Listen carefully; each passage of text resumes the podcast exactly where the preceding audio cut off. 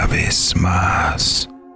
El día de hoy nuevamente les traigo un relato de la audiencia, un relato proporcionado por uno de ustedes.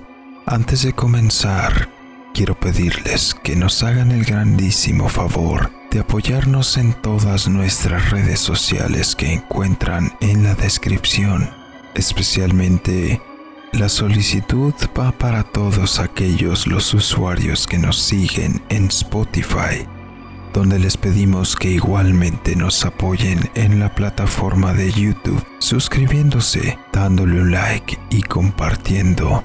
De esta manera podremos seguir trayendo más historias al canal.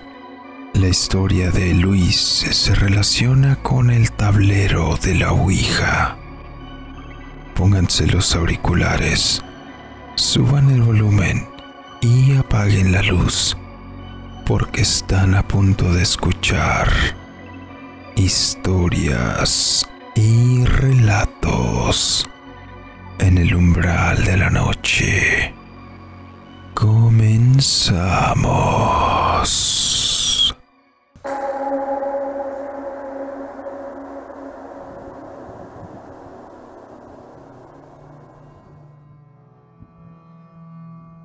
Todo empezó aquel día cuando algunos de los compañeros de la prepa dijeron que nos saltáramos la última clase.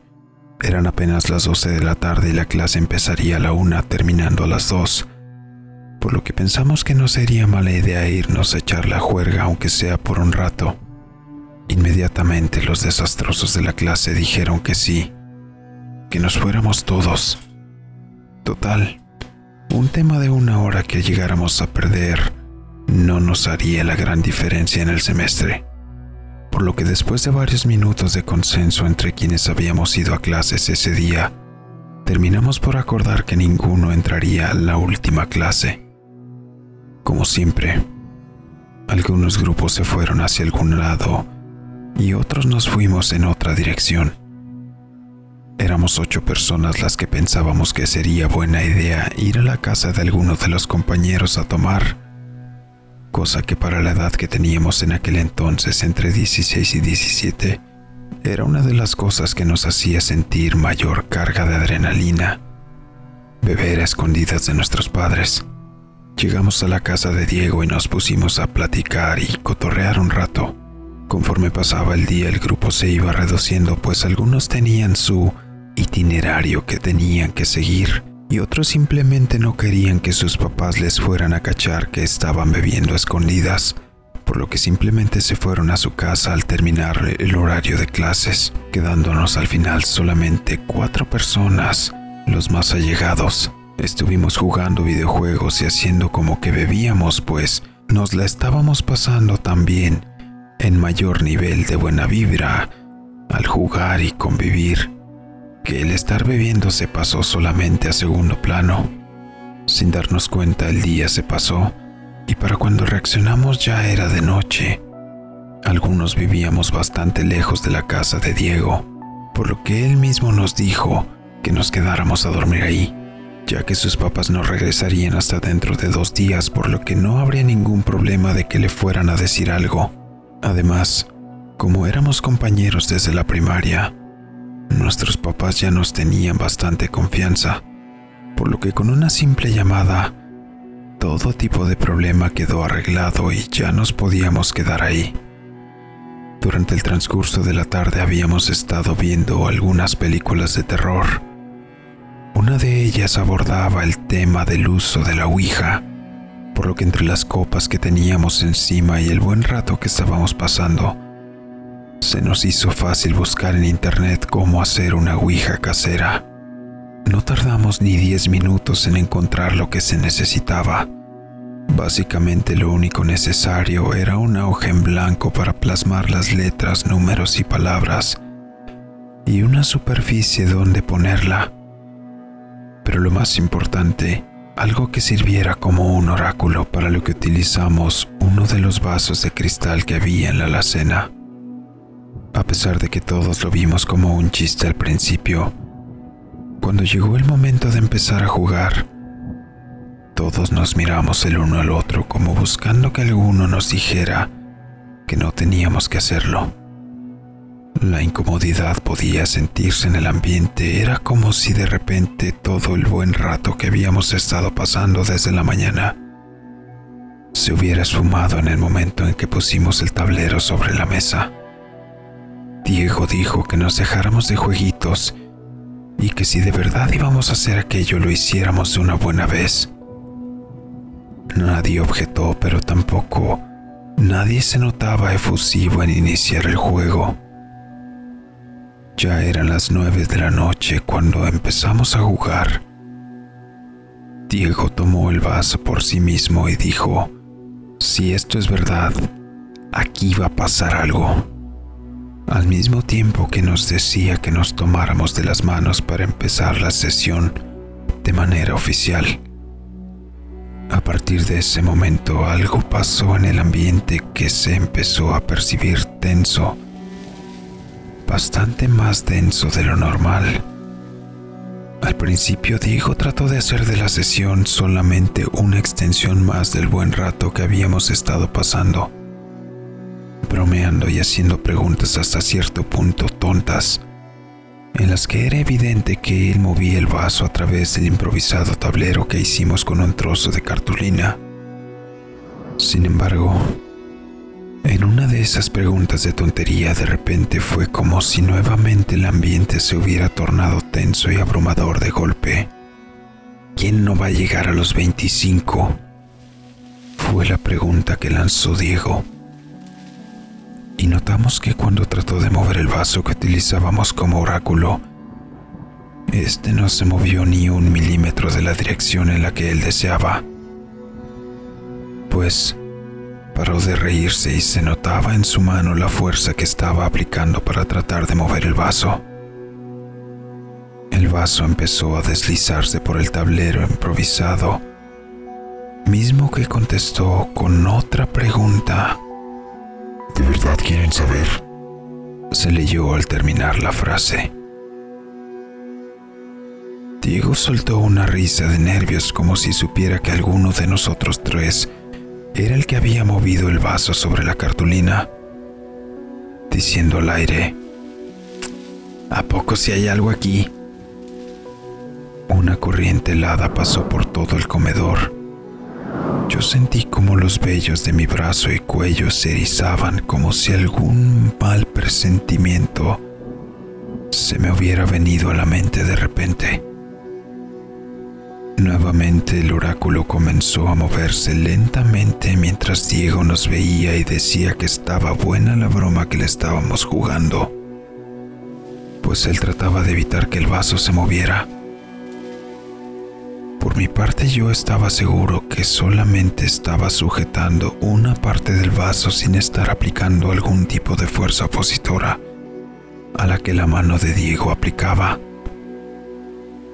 pues aquello se deslizaba con tanta facilidad que parecía como si todos los que estábamos sujetándolo de alguna manera lo moviéramos en la misma dirección.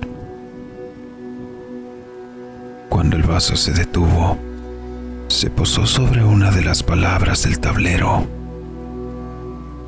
Sí. Podía leerse al fondo del vaso. El silencio se apoderó del lugar y la tensión era completamente notoria. Los cuatro que estábamos ahí podíamos sentir que algo no cuadraba, porque alguien o más de alguno de nosotros haríamos ese tipo de bromas. El silencio en el comedor se rompió cuando sobre la puerta principal se escucharon tres golpes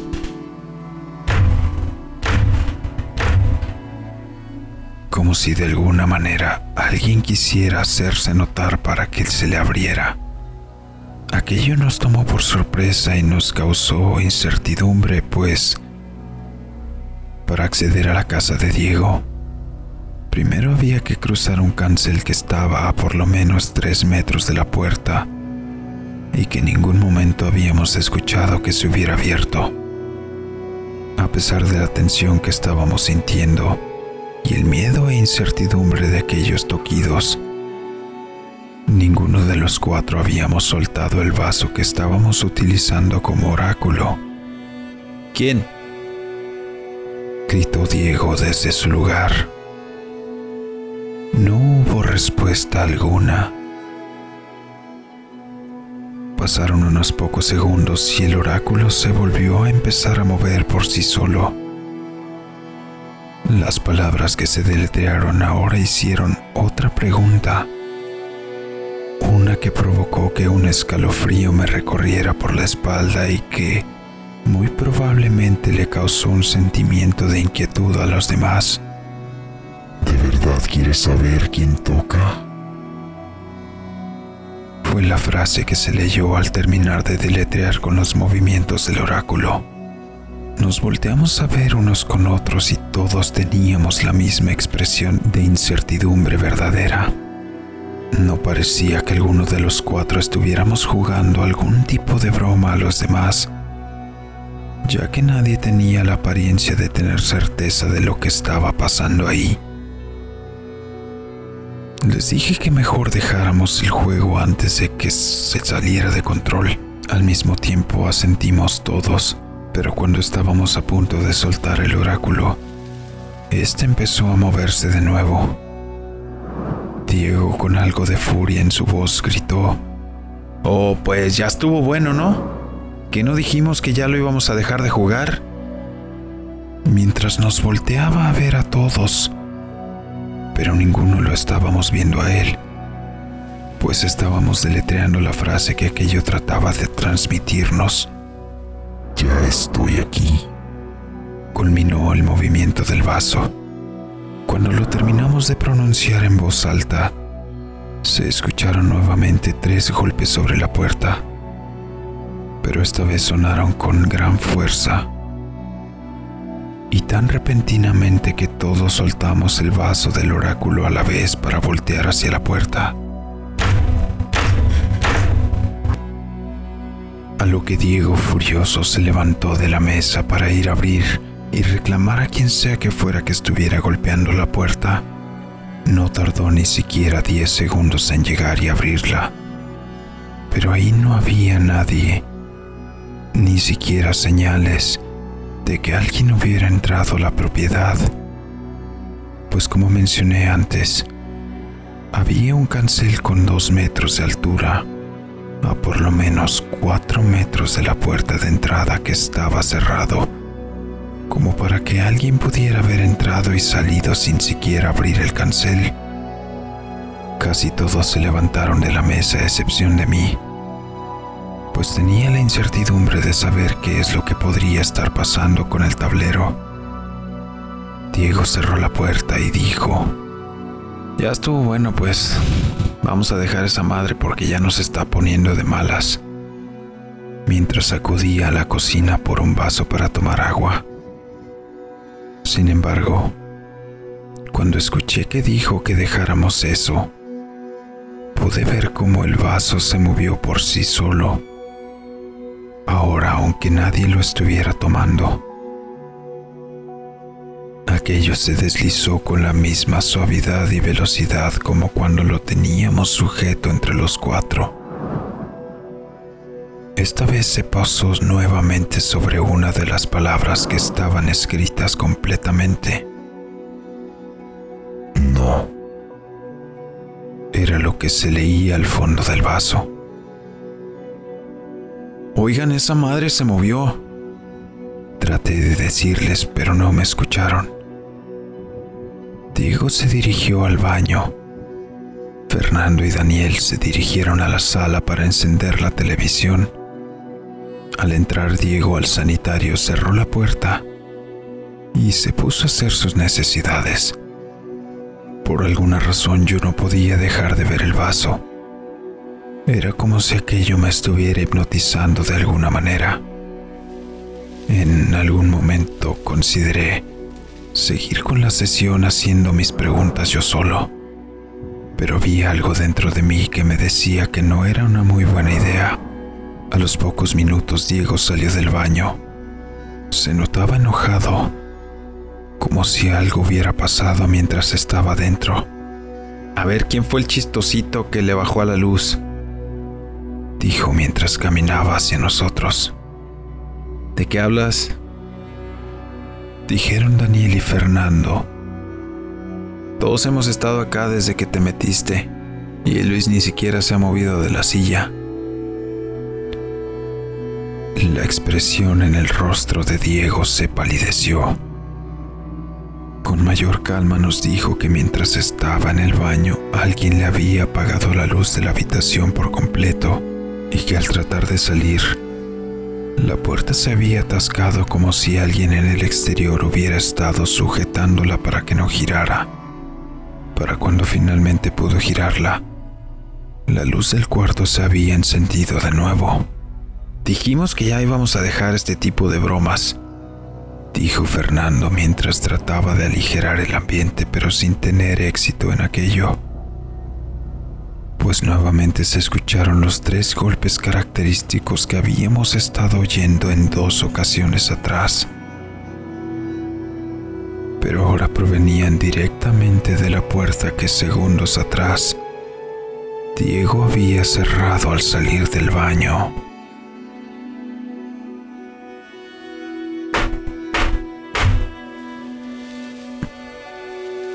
Una brisa helada volvió a recorrer el cuarto para erizarnos todos los vellos del cuerpo y provocar un escalofrío en los cuatro que estábamos en el lugar. Todos volteamos en dirección a la mesa al mismo tiempo y notamos con claridad cómo el vaso se empezaba a deslizar nuevamente por sí solo, dejándonos atónitos y con las piernas temblándonos de miedo. Al ser yo quien estaba más cerca del tablero, iba deletreando en voz alta conforme notaba el desplazamiento del vaso. Les dije que ya estoy aquí. Fueron las palabras que se formaron al terminar de moverse aquella figura de cristal sobre el tablero en la mesa. De inmediato todos se sentaron justo al lado de mí de nuevo. ¿Qué pedo con esto? Dijeron todos. No sé, se movió solo. Le contesté. ¿Y cómo nos deshacemos de lo que sea que sea esa madre que está golpeando las puertas? Preguntó Daniel. Ni pinche idea. Le contesté. Vamos a ponernos a rezar, dijo Diego. Igual y así, por lo menos no nos hace nada. A pesar de que no éramos muy católicos ninguno de los cuatro, nos tomamos de las manos nuevamente a la mesa y con la mente llena de fe y esperanza nos pusimos a orar, recitando el Padre Nuestro al unísono. Mientras hacíamos eso, una corriente helada atravesaba por el cuarto y nuevamente sonaron tres golpes dentro de la casa.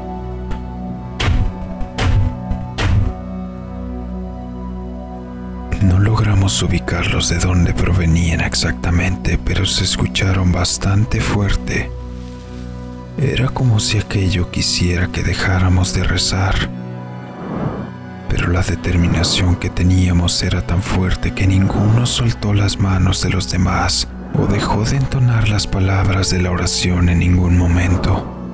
La energía que se podía sentir en ese momento sobre la mesa era tan fuerte que aún con los ruidos de alrededor y las constantes ráfagas heladas que nos golpeaban de todos lados, no nos intimidamos lo suficiente para parar de rezar. Teníamos los ojos cerrados y las manos fuertemente apretadas unos con los otros. Aquel momento nos pareció una eternidad, pues al terminar la primera oración nos dijimos, otro, y seguimos rezando por un rato más. No supimos exactamente cuánto tiempo pasó pero paramos de orar hasta después de un rato que los ruidos y ráfagas heladas cercanas a nosotros habían cesado. Al abrir los ojos vimos que algunos de los muebles estaban movidos de su lugar y el tablero improvisado que teníamos frente a nosotros se había arrugado como si alguien lo hubiera tomado y compactado. Pero curiosamente el vaso no se había caído de la mesa, solamente se había ladeado y quedado apoyada sobre las manos de Daniel y Diego.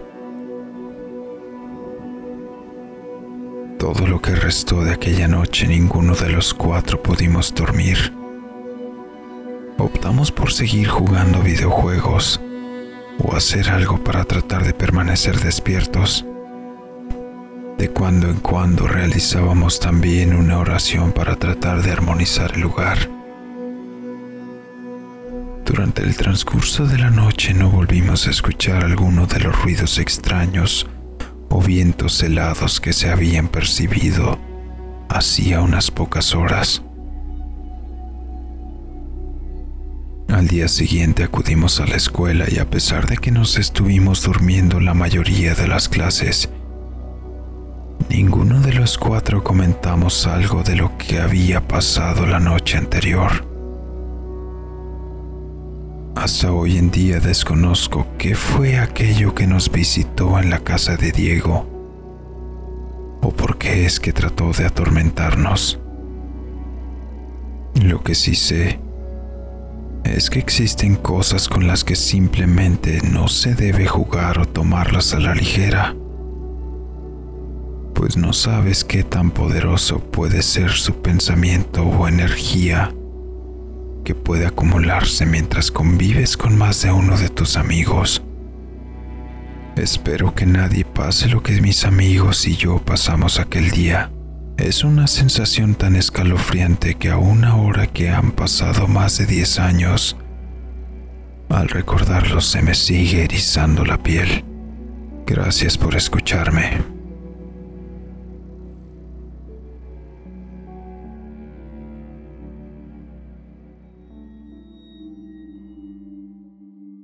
Y así llegamos al final de esta historia.